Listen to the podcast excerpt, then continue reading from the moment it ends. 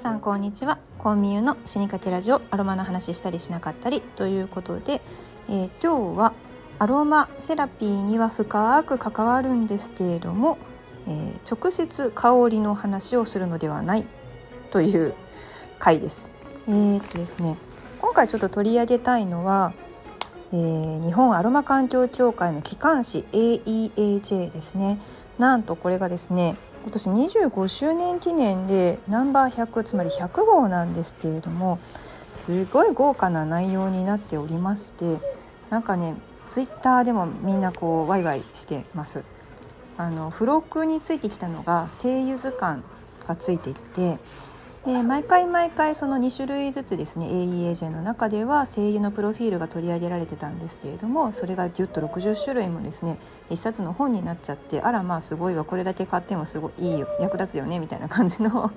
ものがついてました。はいまあ、でも今回お話しするのは声優の話ではなくて手当についてですね。はい、手当ってうん皆さん小さい頃からですね痛いところは手を当ててでなんならあれですね日本だったら痛いの痛いの飛んでいけっていうのがありますよね。その手当です。はい、手当ね、手当てて痛いの飛んでいったら苦労せえへんわって思うような皆さん大人になったんじゃないでしょうか。でもちっちゃい子って本当に手当てて痛くないよ痛くないよどっか行ってよとか言うと本当にあれ？痛いのなくなったって言うんですよね子供って可愛いそういう時はね子供って可愛いと思いますよ。うん、でこの手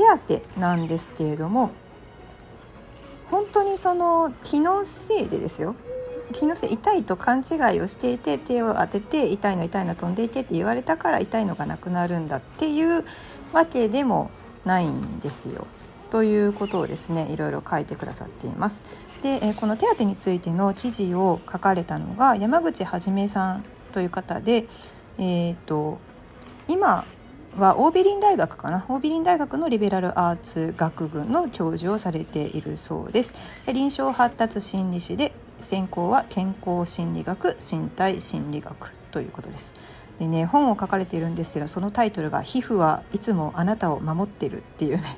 おおっていうようなタイトルで本を書かれています。でその山口さんがですね監修された記事の中で、まあ、あの大きく分けますと3つのキーワードがあってで1番が皮膚を介した感覚ということですね。あの皮膚感覚っていうのがその心に対して与える影響っていうのはすごく大きいんだよということを神経のお話なども、え、交えて書かれています。で2番目が温度ですね。これ体をその手を当てることによって温めることで得られるその体への作用ということですね。そして3番目が信頼関係です。あの何でもかんでも触ればいいっていうもんじゃないんだよ ということですね。本当にそうですよね。だからあの時間なんかは割いてるものであれ勘違いしてする方も多いんですよね。その触られたいと思ってるだろうみたいないやいやいやいやっていうああいうのはダメですよと。いうことです。まあ当たり前の話なんですけれどもなかなか面白い理論も紹介されています。さてではかいつまんで見ていきましょう。えー、1番目皮膚を介した感覚ということなんですけれどもあのこの手当ての治療的な意味を発見したのは誰か皆さんご存知でしょうか？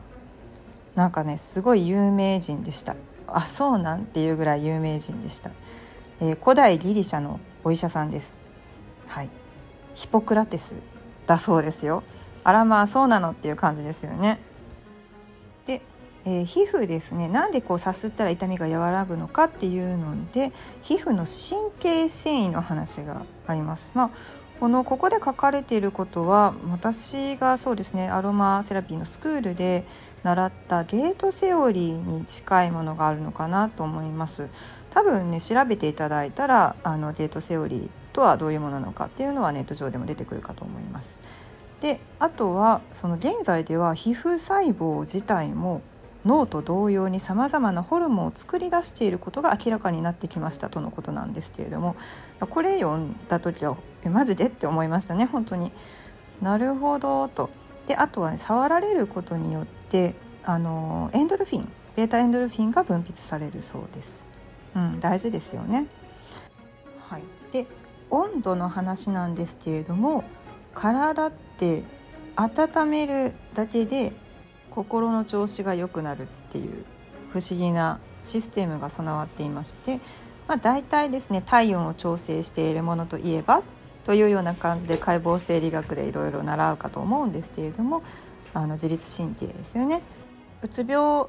などのね人っていうのは汗をかきにくい傾向にあったりするとでその結果その体の深部体温っていうのが上がってしまって体温が上昇したままでは眠りにつきにくいというのは、えっと、結構一般的にも言われていると思うんですけれどもその結果結構不眠症の原因にもなってしまうと。ということで患者さんの皮膚をですね皮膚自体をですね2時間ぐらい温めたところ深部体温が下がって、まあ、つまり体の表面の末端を温めると血行が良くなってその結果その熱を放散することができると。と深部体温が下がるわけですよね。でそれによってうつ症状が改善されたという報告もあるらしいです。温めるだけですよ。ちなみに面白いあのことが書かれていまして体と心の温かさっていうのはつながっているとどういうことなんかなっていう読んでみると皮膚とか体の温度を感じるっていうのは脳のまあ、一部分なんですけれどもこれは同時にその部分っていうのは心の温かさとか冷たさ対人的な感情にも関わる部分だそうです、まあ、つまり脳の同じ部分が体の温かさ冷たさあと心のまあ温かさ冷たさっていう両方の温度っていうのを感じ取ってるらしいです、まあ、それで面白い実験が行われた例があるらしくってあの皮膚を温めると優しくなれるかどうかっていう実験が行われたそうですすごく簡単にまあ調べられた実験なんですけれども2008年の実験ですねこれあの皮膚が感じた温かさは心も温かくするのかっていうのを調べるためにあの被験者をホットコーヒー持つ人とアイスコーヒーを持つ人に分けてで架空の人物 A の特徴が書かれたリストを見せて印象を聞いたんですよ。そうするとホットコーヒーで手を温めた人のその架空の人物 A への印象は寛容親切とかそういうね高評価をしたんですけどで実験の謝礼として友人へのギフトと自分のための品っていうのをどちらかを選んでもらうと手を温めた人の多くは友人へのギフトを選んだそうです。あら優しいっていうことですよね。いや面白いですね。温めるだけで人って優しくなれるんだってことで私は夏が好きです。冬よりね、うん、さあ3番目信頼関係のお話なんですけれどもあのアロマセラピストってすごく特殊なお仕事で、えー、トリートメントを行う際なんかはそのクライアントさんが初めてですよ初対面の方であってもほぼほぼあの衣服を脱いだ状態で、えー、直接皮膚を触るような関係になるということがすごく特殊だと思います。でこれが何を意味しているのかというとその信頼関係を築いてから触ると、ま、もちろん信頼関係が土台にあるのでそれはねあの手当てっていうのが力を発揮するであろうというのは容易に想像できるんですけれども初めて会う人にいきなり触られてもアロマトリートメントっていうのは気持ちよくて寝落ちしちゃったりとかするんですよね。ここがですねやっぱりそのセラピストさんの技量にもあの寄ってくるんですけれども、まあ、いかにその初対面の方に緊張せずリラックスをしてこうトリートメントを受けていただくかということであのコンサルテーションから始まってタオルワークであったりだとかあとはよくね実技の視点でありますよね。その部屋の温度だとか圧の強さだとかそういったものをコミュニケーションを取りながらやりましょうねっていうあれですね。もうそのコミュニケーションが上手にできる方なんか本当にあのあこの人に任せていいんだなっていうふうにすぐあの思うことができて寝落ちするスピードも速いと思います。でこれについてですねあの面白いコラムがあってここに一瞬にして神経レベルで相手を判断できるポリベーガル理論っていうのが紹介されてるんですけれどもあの相手が安全な人かそうでないかということを人っていうのは一瞬にして神経レベルで判断するっていう理論が出てるんですって。でこれ1994年にアメリカのイリノイ大学の教授のステファン・ポージェス博士が発表したこのポリベーガル理論っていうんですけれども無意識レベルで相手のことを判断してあの反射であの反応してるんですよだからこの博士はですねニューロセプションっていう言葉でこれを表現してるんですよね安全かどうかっていうのを判断するのにこのしかも聴覚刺激が大きな役割を果たしているらしいんですよ。ということはですよこのラジオを聴いてくださっている皆さんも私が安全な人かそうでないかっていうのは聴覚で判断してる可能性があるっていうねもう面白いですよね。いやしかも私思ったんですけれどもあの、これクラブハウスでですね顕著に現れてるんじゃないかなと思いました。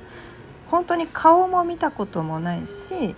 あのプロフィールでさえもねそんなにこうしっかり知っているわけではない相手なんですけど、まあ、あの声だけ音声だけでですよやり取りをしていても、まあ、この人は大丈夫だなっていう居心地の良さを感じてみんなこう集まってくるわけですよね。でやり取りをずっとしていって、えー、まあその一旦そのブームが落ち着いたぐらいに皆さんこう結構クラブハウスオフ会みたいなのをねされてこう直接リアルで会う初めて会うっていうようなことが行われてきたんですけれどもあのほぼほぼそのクラブハウス上で喋っている方々はリアルに実際に会ったとしてもまあ、まずもってその声しか知らない人と実際に会うっていうのはハードルめちゃくちゃ高かったじゃないですか。うん、でもそれで実際に会ったとしても何らその変わりがなかったということなんですよね。これってもう本当にその耳聴覚から与えられるその相手の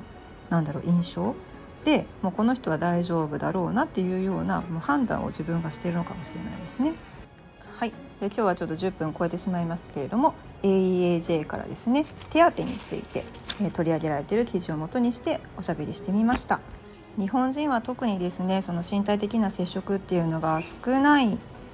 民族だと思うんですけれども、ね、アメリカのドラマとか見てたら分かりますよね。全然なんかこう友達同士なの恋人なのみたいな感じでこうみんな触れ合ってるっていう。家族もねハグっていう文化とかねあったりしますからね。それがない日本人なんですが、まあ、あえて積極的にそういうね手当というものを活用していくのも今のちょっとこううつうつっとしたこのコロナ禍では大切になってくるんじゃないかなと思います。でそこにですねさらに、まあ、あのその効果を増幅させるためというか、まあ、相乗効果を得るために、まあ、香りというのを活用していったらいいんじゃないかなというふうに思います。はい、最後までお聞きくださってありがとうございます。和製油と自然派化粧品の専門店ミュースネスのオーナーコンミュでした。ではでは。